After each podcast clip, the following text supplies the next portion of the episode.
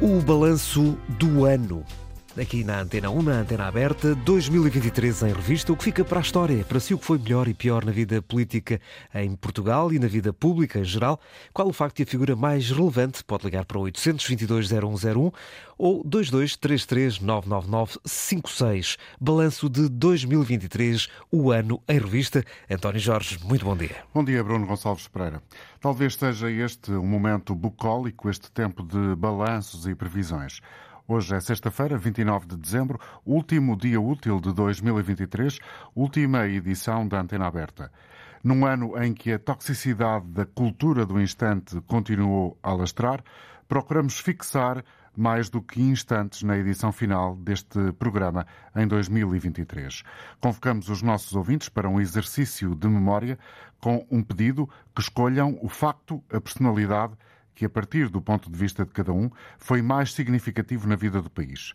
E o ano que fica foi um ano cheio de factos, episódios, casos e casinhos que marcaram os dias. Houve uma Jornada Mundial da Juventude, um governo que caiu, o futebol feminino venceu e se afirmou. Enfim, são várias as possibilidades. Mas são as escolhas dos ouvintes que contam neste programa que quer somar o que ficou na memória. Escolha quem e o que se destacou este ano. Ligue 822 0101 ou 22 33 99956, este número para quem está a ouvir-nos fora do território português.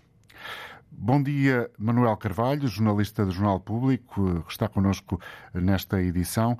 Manuel, do teu ponto de vista, quem e o que se destacou uh, em 2023? Uh, bom, bom dia. Uh, não me parece que 2023 seja um daqueles anos típicos para nós fazermos este tipo de, de escolhas, porque uh, há uma tendência natural e até saudável de escolhermos pessoas que se, na vida pública se tenham destacado por qualquer coisa de particularmente positivo. E, infelizmente, na nossa vida pública de 2023, não temos nenhuma personalidade que se possa destacar, portanto, à luz desta, desta, desta análise, desta uhum. visão. Uh, ainda assim, eu, hesitaria entre a personalidade eh, que mais marcou o ano entre António Costa e, e, e, o, e, o, Presidente da República, Marcelo Rebelo de Sousa, uh, sendo que o facto, o acontecimento que marca o ano e não apenas o ano vai deixar portanto, um lastro muito significativo para o, para o país. Aliás, ontem tempos. utilizavas uma expressão na tua crónica Memória Futura no Público que 2023 deixará marcas com as quais Portugal vai ter de se confrontar. Quais são essas marcas? Bom, é, é, é, é, a situação, portanto, a sua própria incapacidade de, de, de, de, aproveitar um momento único na sua, na sua história para fazer mudanças que eram absolutamente importantes, para aproveitar uma conjuntura financeira absolutamente extraordinária, única. Nós não temos memória de vivermos, portanto, um momento tão saudável nas nossas finanças públicas, nem termos tanta disponibilidade financeira de fundos europeus, sejam os do PRR, sejam os do Portugal 2030, para podermos, portanto, eh, resgatar de alguma forma os maus momentos das duas décadas anteriores e podermos, portanto, estabelecer aqui um ponto de partida para um, para um novo ciclo da vida, da, da vida nacional. Ehm, e, portanto, na minha opinião, esse, essas oportunidades únicas eh, que vêm de um país que tinha conseguido uma saída limpa do ajustamento terrível da Troika, que tinha conseguido, portanto, numa, num clima clima de grande incerteza política de encontrar uma solução de, de, de estabilidade política com a, com a geringonça, mesmo que, enfim, não tenha sido um governo muito marcado por, por, por qualquer eh, índole de natureza reformista. Portanto, o, o, o, conseguiu aproveitar a estabilidade política enquanto um bem por si próprio, que nós sabemos que a estabilidade política é um bem por si próprio, que tinha conseguido uh, vencer com razoável sucesso a crise da pandemia. Portanto, e que chegava um novo momento em que podia, aí sim, virar uma página e, portanto, uh, os portugueses parecem ter compreendido essa necessidade e, perante uh, as perspectivas políticas que tinham em 2022, portanto, era uma maioria a um único partido, ou seja, uma condição absolutamente rara e absolutamente única no contexto, no contexto europeu. Uh, e, portanto, mesmo com todas essas condições, com todas as estrelas devidamente alinhadas para que o país pudesse dar esse salto, pudesse ter esse novo rasgo de ambição, o país, coletivamente, evidentemente, que a principal responsabilidade é do governo, mas portanto, há uma falha aqui coletiva, do meu ponto de vista. O, portanto, o país falha essa, essa, essa oportunidade, portanto, mergulha e regressa a uma crise política completamente desnecessária. E, portanto, isso deixa marcas. Deixa marcas, deixa, gera crise de confiança, gera um enorme clima de insatisfação, que não sabemos até que ponto se refletirá nos resultados eleitorais de 10 de março, mas para todos os efeitos, portanto, isto é uma marca uh, uh, muito negativa, é um, uma oportunidade perdida. Eu acho que as pessoas estão a dar conta do, do, do, do, momento em que estão a viver, portanto, e da perda dessa oportunidade, os sinais uh, de que as coisas, portanto, se podem complicar uh, para, para, a nossa vida coletiva uh, são mais que muitos, vêm-se todos os dias no SNS, vêm-se no estado da educação, vêm-se no crescimento de movimentos orgânicos ao nível sindical, vêm-se no mal-estar, portanto, e no protesto das, das pessoas e principalmente dos jovens em áreas tão sensíveis como sejam, portanto, as que lutam por, por, por, contra a crise climática. Portanto, há uma série de indícios que mostram portanto, que esta noção de oportunidade perdida se começa a refletir portanto, na nossa vida pública.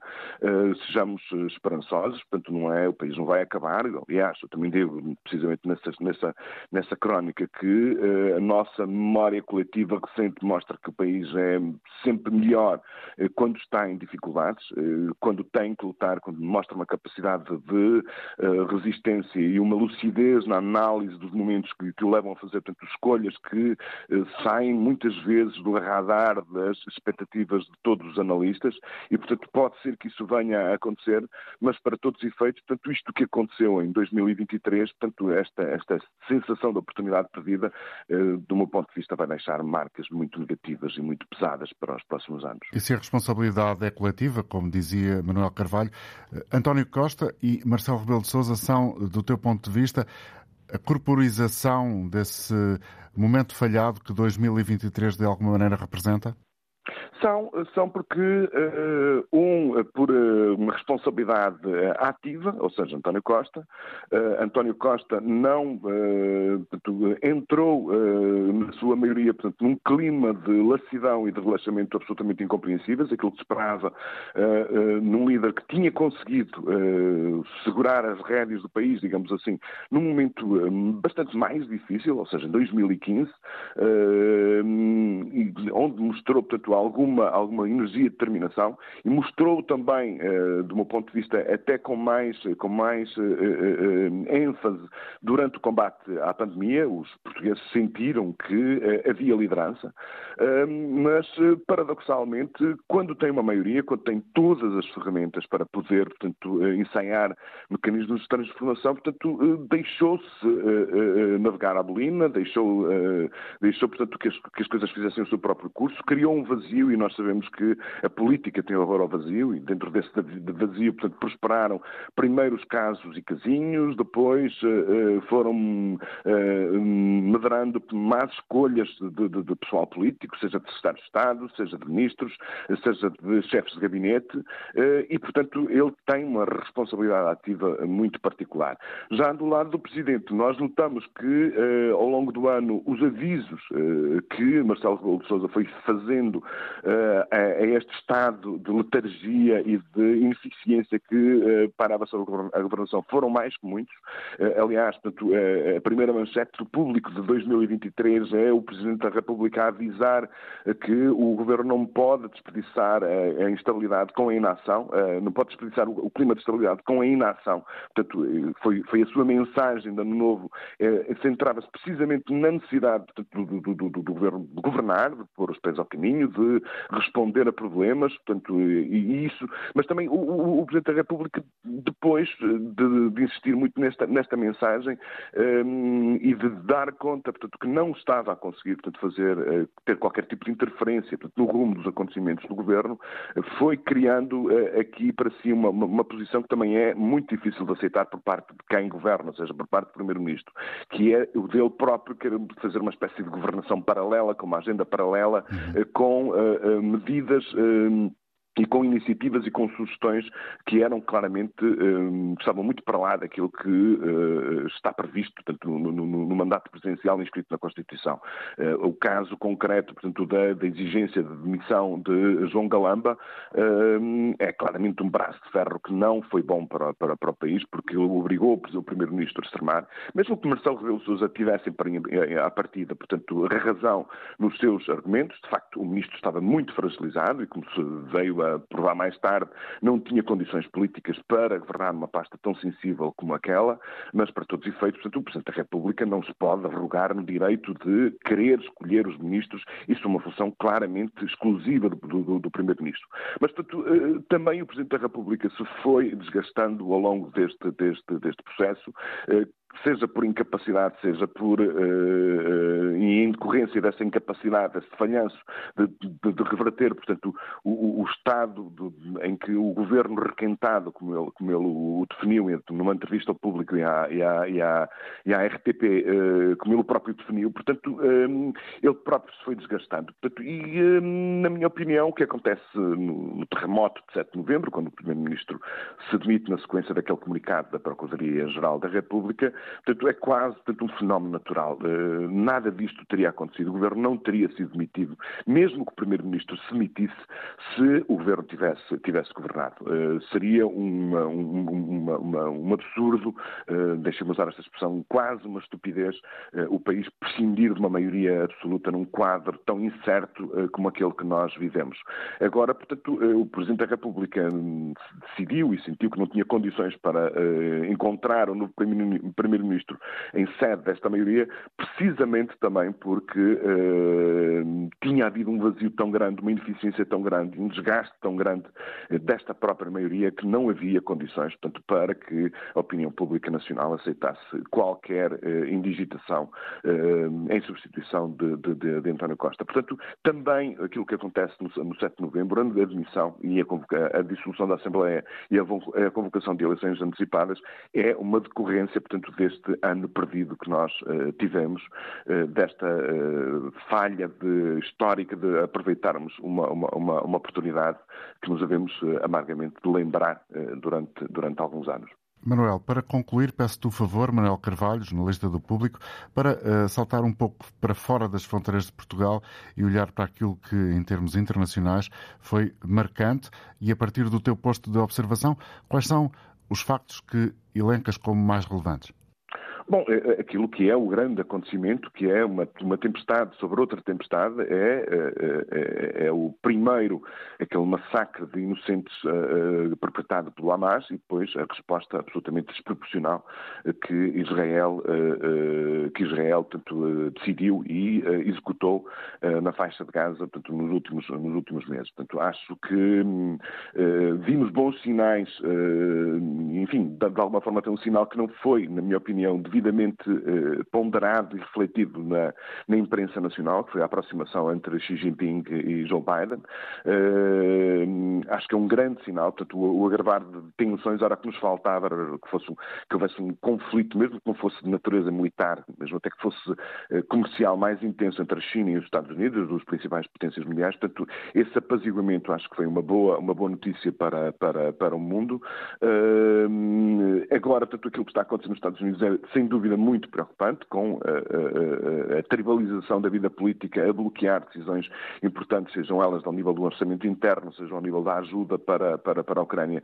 Isso tem consequências, portanto, tem impacto global, portanto, mexe com a nossa própria vida, eh, mas não tínhamos dúvidas que a desumanização, a, a brutalidade daquilo que nós estamos a assistir eh, em, eh, em Gaza, isto é, é uma questão que vai perdurar durante, durante muitos anos, porque se de alguma forma no pós-Guerra Fria hum, a simpatia do mundo perante os valores ocidentais, tanto dos Estados Unidos, da União Europeia, hum, como agentes, portanto, de, com os seus próprios interesses, mas apesar de tudo empenhados, portanto, na defesa e na, na persecução de valores hum, nos quais o humanismo conta em primeiro, em primeiro lugar, eu acho que aquilo que está a acontecer em Gaza faz com que o, o, os países ocidentais estejam a a perder boa parte dessa, desse capital de simpatia que foram acumulados nos, últimos, nos últimos anos, portanto, em favor, portanto, de outras potências emergentes, como sejam a China, que quietinha no seu lugar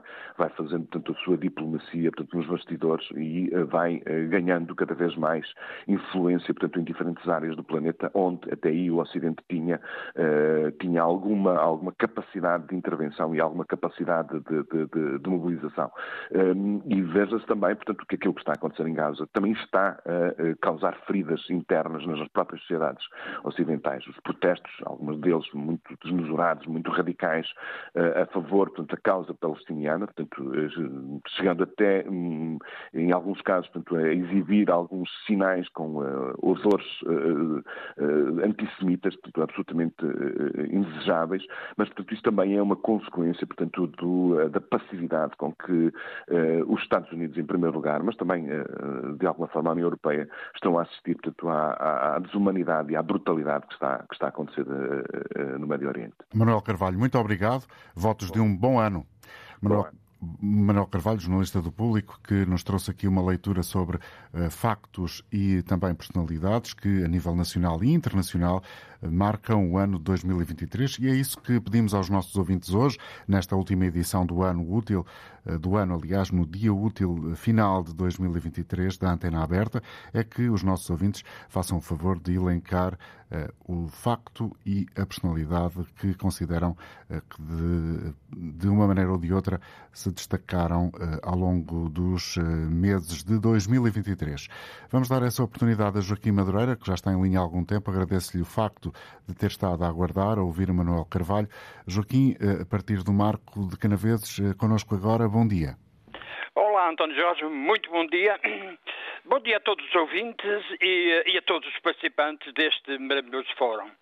Desde já, um bom ano novo uh, para todos.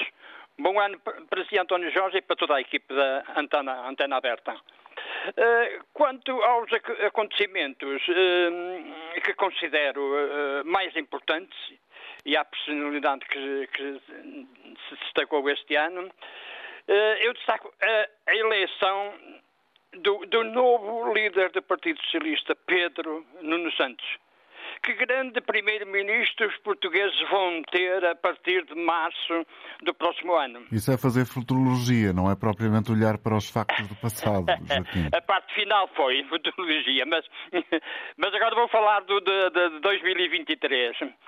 Uh, do, dos factos que considero mais importantes e que me recordo. Não é?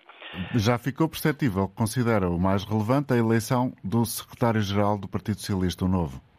Verdade, é, é, é exatamente, exatamente essa. Hum, hum, que grande uh, primeiro-ministro os portugueses vão ter a partir de março do próximo ano? Não sabemos. uh, destaco, queria destacar também o acordo a, a, que, a que se chegou com, com os médicos do Serviço Nacional de Saúde, com um aumento muito significativo dos seus salários creio que foi um, um, grande passo para voltarmos a ter um Serviço Nacional de Saúde uh, a funcionar uh, corretamente. Porque a saúde é o bem uh, mais precioso para todos nós. E, e como tal, o, os que cuidam da, da, nossa saúde devem ser bem pagos. Queria também destacar, e pela negativa, a atitude do Presidente da República, o, maquiavélico Marcelo Rebelo de Sousa, que depois de tantas ameaças uh, desde o início de, deste governo, acabou por uh, utilizar a chamada bomba atómica, destruindo esta bela maioria absoluta de um só partido, o Partido Socialista. Marcelo Rebelo de Sousa aceitou a demissão do Primeiro-Ministro António Costa. Pois, mas, mas uh, mas o partido, mas o, o, os, um, os, eleitores em janeiro de 2022 não votaram só no, no, no, no, uh, no António Costa para primeiro-ministro. Votaram, acima de tudo, no Partido Socialista para governar durante quatro anos. Uh, para, para, para durar uma legislatura para durar os quatro anos. Uhum. E ficamos a meio da legislatura. Isto é inaceitável. Vamos ficar então por aqui. Joaquim, agradeço-lhe a sua colaboração, desejo-lhe um bom ano e passo agora a palavra a João Matos, eh, connosco na Portela. Bom dia, João. Bom dia, António Jorge e aos ouvintes. Olha, eu destacaria duas ou três notas, digamos. Eh, Estamos a ouvi-lo com, alguma, com alguma dificuldade, João. Não sei se pode fazer alguma coisa no sentido de tentar ficar mais clara a, eh, a sua intervenção. Eh, eu estou a ouvi-lo perfeitamente, estou em casa, não, estou, costumo, não tenho problemas normalmente das ligações que faço. Agora está melhor, melhorou. Tá. Se falar de uma tá. maneira mais alta, talvez. Está bom, sim senhor. Olha, eu destacaria, digamos, a, a decadência, a decomposição do Bloco Central como uma coisa relevante. Uh, portanto, eu considero o Bloco Central o maior inimigo da nação portuguesa e, digamos, e a, a decadência, a decomposição do Bloco Central é para mim positivo. Uh, destacaria também as figuras menores de, de, de Marcelo Rebelo de Sousa e de António Costa, uh, que certamente a história não recordará porque estão associados a uma política de desastre nacional. Uh, depois também destacaria, digamos, uh, os partidos do Bloco Central, designadamente, incapazes de manifestarem qualquer empatia pelo sofrimento do povo palestiniano. Eu considero isto imperdoável que estas duas grandes formações do Bloco Central, digamos, os seus dirigentes, e aqui Pedro Nuno Santos, digamos, só se poderá reabilitar aos olhos da esquerda se, digamos, não seguir o mesmo trilho dos seus antecessores, António Costa, Santos Silva e companhia. Uh, isto é uma questão importante. Se não será igual a estes dois, por exemplo, e não merecerá a confiança, certamente, não, não, não é a minha confiança, que eu sou, naturalmente votarei, uh, e sou membro do PCP e tenho honra nisso, não votaria nele. Mas pronto, acho que afastará muita coisa, qualquer possibilidade de convergência para uma plataforma de, de salvação nacional. Não é de governo nacional, de, de, governo de salvação nacional, é de uma política de salvação nacional. Política, naturalmente, patriótica e de esquerda. Depois, no plano internacional, uh, assistir, digamos, indignado à atuação exatamente das potências ocidentais, do Ocidente alargado, com Portugal, digamos aqui, miseravelmente uh, atrelado à política imperialista americana, de extermínio da população palestina uh, pela barbárie sionista e, e, e também do, associada ao imperialismo americano e, portanto, este é os destaques que me ocorrem. Obrigado, João, pela sua colaboração. João Matos a falar-nos eh, de Lisboa. Está connosco também Natália Carvalho, editora de política da Antena 1. Bom dia, muito obrigado, Natália. Julgo Olá, que nas tuas escolhas eh, não há muita divergência daquilo que já escutamos aqui logo no início do programa, eh, com a intervenção do Manuel Carvalho. Ainda assim, Natália, vamos ouvir as tuas justificações quais os factos e as figuras de 2023 do teu ponto de vista? Um, dentro, de portas, obviamente que o 7 de novembro vai ser um dia que vai ficar na história de Portugal, um, mas no fundo uh, não é apenas a, a demissão de António Costa como Primeiro-Ministro, mas tudo o que levou à admissão de António Costa. Uh, toda a ação uh, desencadeada pela operação uh, Influencer, que vai influenciar e ainda nem sequer sabemos como os próximos tempos políticos em Portugal. foi uma coisa nunca vista no país. no fundo, um poder político que cai às mãos do poder judicial, de um poder que não é escrutinado, que considerou que não tinha que dar explicações ao país e seja qual for uh, o resultado uh, desse, uh, desse desfecho judicial, o certo é que essa operação influenciou e vai influenciar os acontecimentos políticos dos próximos meses, para não dizer anos. Ou seja, uma maioria absoluta caiu e não sabemos o que é que vai suceder a seguir. Muitos vaticinam que poderemos caminhar para círculos políticos mais curtos, mais instáveis, o que proporciona uma instabilidade que já não estávamos habituados há muito a viver em, em, em Portugal. Nesse sentido, diz, António, penso que... Sim, ia, ia sublinhar o facto de, desse futuro ser um pouco imprevisível e também uh, a opinião que hoje é, por exemplo, possível de ser lida de um conjunto de catedráticos de ciência política. Uh, esse conjunto de, de professores foi ouvido pelo Diário de Notícias e, na maioria, Uh, rejeita um ciclo de ingovernabilidade em Portugal, mas também, simultaneamente, é preciso uh, reconhecer que uh, todos uh, assinalam uh, a grande incerteza que pode vir aí. Antevê-se uma espécie de governo que vai contratualizar, um governo de convenção ou de consenso. Era esse o acrescento que ia fazer ao teu pensamento. E, sobretudo, temos um recentrar do eixo político. Com a, a, maioria absoluta conquistada pelo Partido Socialista, obviamente que o Presidente da República perdeu espaço de manobra política. Ele que gosta de ter, eh, de ser o epicentro eh, da política, acabou por eh, perder essa influência. Ora, com o fim da maioria absoluta, Marcelo Rebelo de Sousa pode reconquistar esse, esse, esse eixo esse, esse epicentro. Aliás, já o disse, já o afirmou que depois de, das eleições virá o tempo dele, o tempo do presidente, e uh, a vivência uh, do sistema semipresidencialista será diferente a partir das eleições de 10 de março, não havendo maioria absoluta, e, e, e, é expectável que não haja uma nova maioria absoluta, vença quem vencer estas eleições.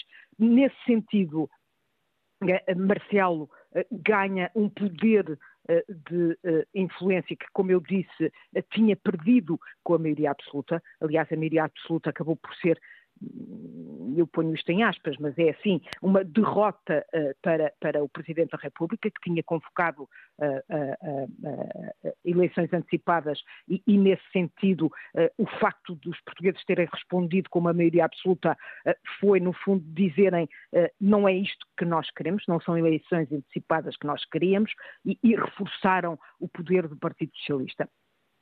nesse sentido, é, é, como digo, eh, recentra-se eh, o epicentro da política em Belém e Marcelo Rebelo de Sousa, adivinha-se, terá um papel mais importante nos próximos meses, sendo que ele próprio vem de meses também desgastantes na sua imagem, com índices de popularidade os mais baixos sempre e eh, com explicações que ficaram por dar ao país, com o caso eh, das gêmeas, eh, com uma imagem que também ela ficou debilitada com esse caso, mas ainda assim a conseguir ou a ter espaço para se, se reerguer em 2024. Portanto, Natália, a nível nacional, sim. Portanto, rematas com a escolha de António Costa e Marcelo Rebelo de Sousa? Certo, foram os dois. António Costa uh, uh, não saiu de cena, sai de primeiro-ministro, não saiu de cena. Aliás, ele demonstrou nas últimas semanas.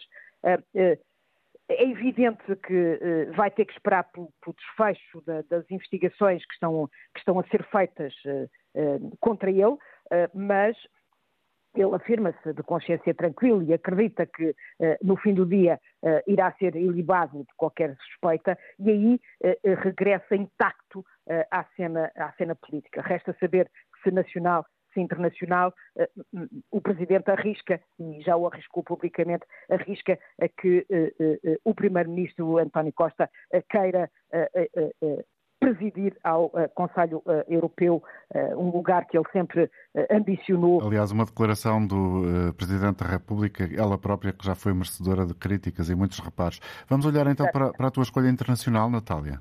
Obviamente, é também ela óbvia.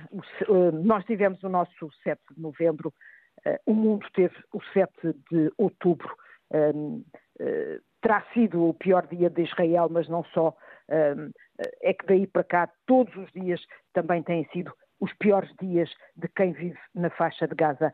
A guerra no Médio Oriente acho que é o exemplo da bestialidade do homem, do ser humano. É uma guerra ainda sem fim à vista. Israel já anunciou que a operação irá continuar até à destruição total do Hamas e a pergunta que eu deixo é quantos mais milhares vão ter de morrer até que uh, Israel uh, se sinta satisfeita com o fim dos, do que designa e bem por terrorismo.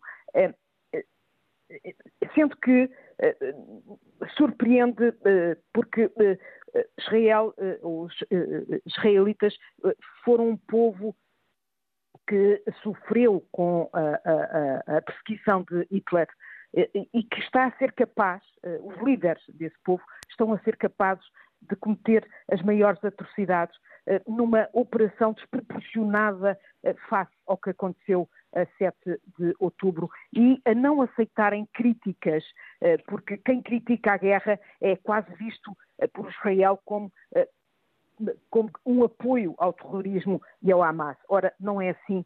Um, eu acho que uh, todos, os, todos, nós uh, devemos criticar a guerra, seja ela uh, qual for, e sobretudo quando, é, quando ela é desproporcionada. 7 de outubro também vai ficar para a história do mundo e pelas piores razões. Muito obrigado, Natália Carvalho, editora de política da Antena 1. Um bom ano. Vamos agora voltar a contato com os nossos ouvintes. Margarida Cornélio está em Cascais e julgo que em condições também de apresentar as escolhas. Bom dia. Bom dia, bom ano. Eu tenho muita dificuldade em encontrar escolhas, que acho que é tudo tão, tão, tão pouco relevante, ou a relevância é sempre tão má, que a minha escolha seria para, um, para a falta de, de, de informação, para a ditadura que as redes sociais neste momento estão a grilhoar a, a, a informação livre, independente e que isso irá causar e agora veja-se o que está a passar com a TSF e com o Jornal de Notícias, que é gravíssimo, e as pessoas, parece-me que isto passa tudo ao lado como se fosse uma coisa inocente, não é? É muito grave a falta de liberdade e o agrilhoamento da, da informação falta às redes sociais e, e, e, e, e, graça de, de, de, de contra-informação, de má informação, de falsa informação, é uma coisa que acho que devia de ser, vai-nos salvando as rádios e a informação pública, felizmente ainda vai havendo, mas todo o resto está numa ditadura das redes sociais que até os políticos estão a ir atrás delas face a tudo, a, a, as próprias televisões tudo isto deveria de ser repensado. O que é que as pessoas querem para o mundo? Fala-se Portugal neste momento tem a, a, a, geração mais mais mais cultivada, com mais com, com mais mais bem preparada e mais formada. bem preparada, mas estará? Eu não vejo isso, eu não vejo isso a nível, não vejo a geração a participar, não vejo a geração a ter uma, uma, uma participação informativa, uma criativa, participativa, construtiva, não, não vejo, não vejo.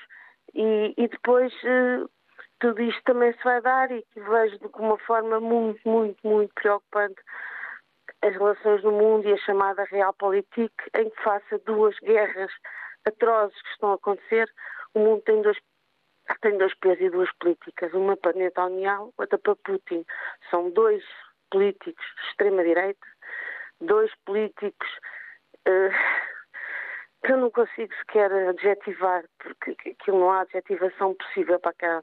Principalmente neste momento, Netanyahu, acho que Putin ao pé de Netanyahu neste momento é um, é um menino, é um menino e o mundo não é capaz de tomar atitude, não é capaz de tomar nada, de maneira que eu, quando vejo um mundo muito triste e não vejo um futuro muito, muito risonho para os povos dos meus netos. Desejo um bom ano para todos. Obrigado, igualmente. Margarida Cornélio a falar de Cascais. No Cartacho, José Pinho, bom dia para si também.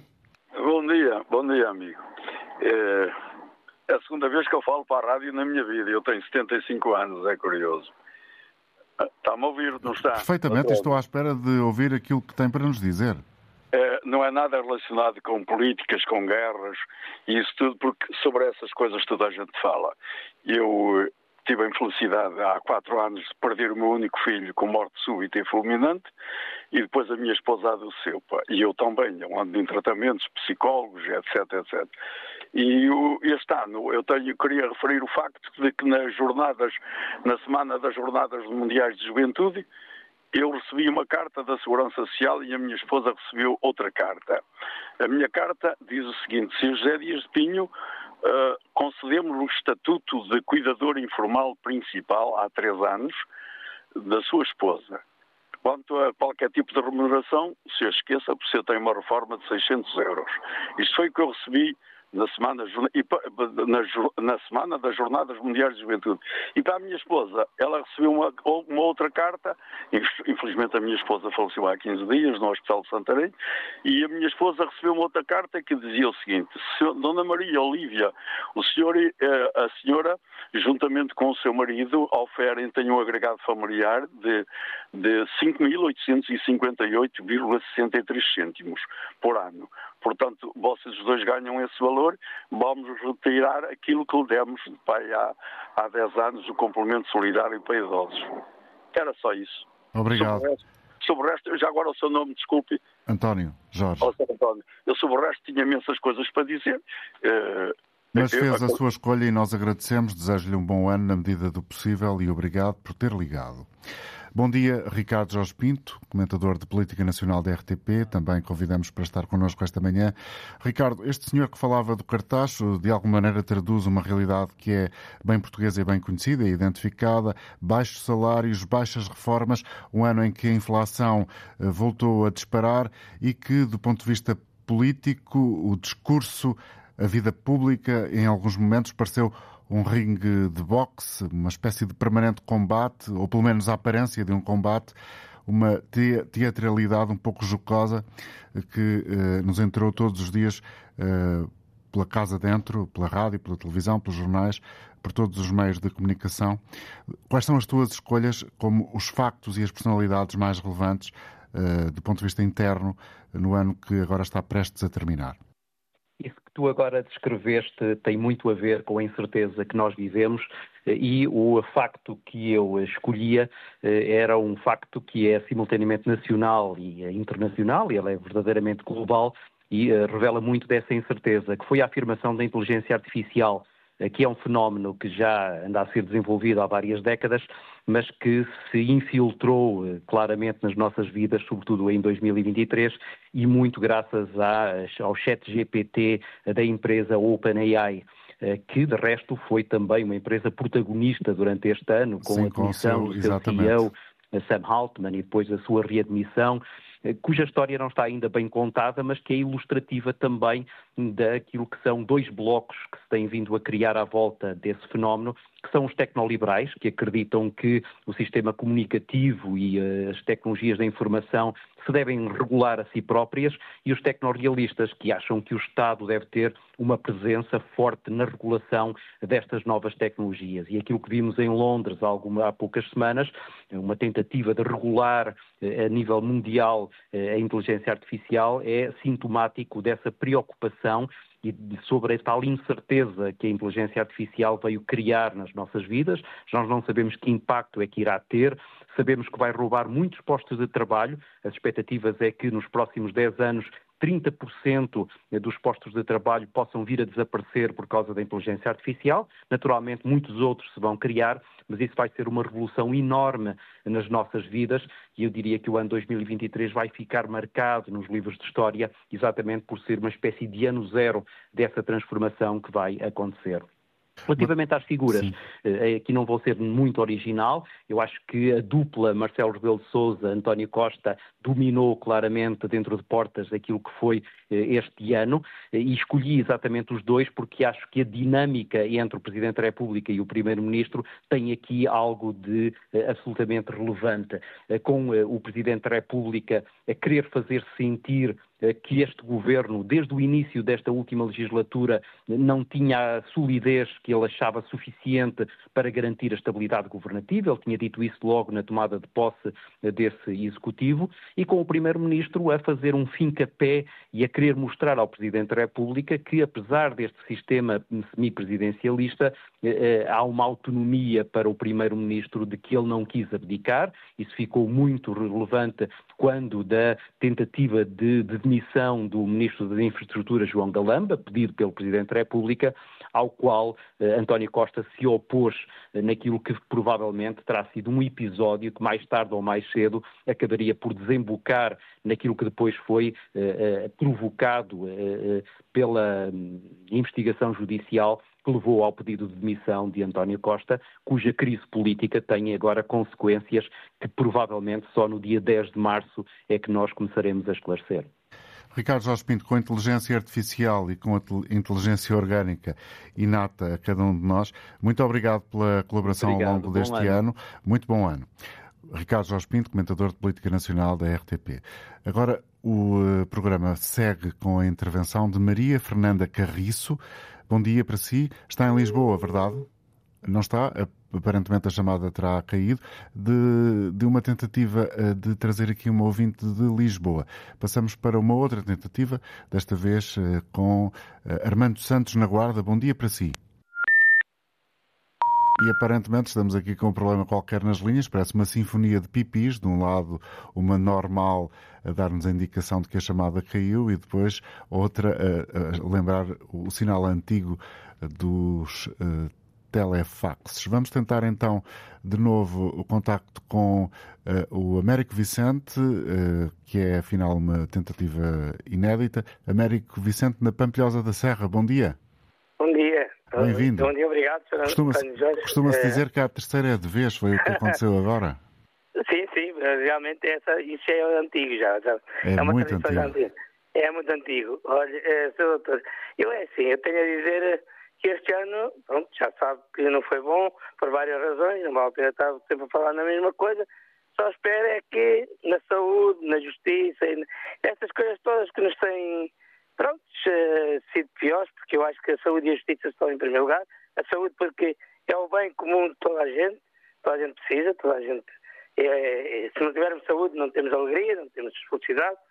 E, e espero que as eleições que vão ser em março nos tragam alguém que faça alguma coisa por estas razões e por outras, não só da saúde, da justiça, mas tantas coisas que estão mal e que nós precisamos que o país vá para a frente. O país não vai acabar. O país, nós eh, temos a esperança que é a última coisa a morrer e vamos fazer tudo. Eh, e peço àqueles que têm mais estudos que eu, porque eu tenho a quarta classe, mas peço àqueles que têm mais estudos que arranjem rumo com seriedade, transparência, para sairmos destes momentos difíceis e para termos um novo rumo. Obrigado. Deus, bom ano. Bom ano para si. Vamos agora tentar então o contacto com a Maria Fernanda. Bom dia. Bom dia, como está? Maria Fernanda Carriço, em Lisboa.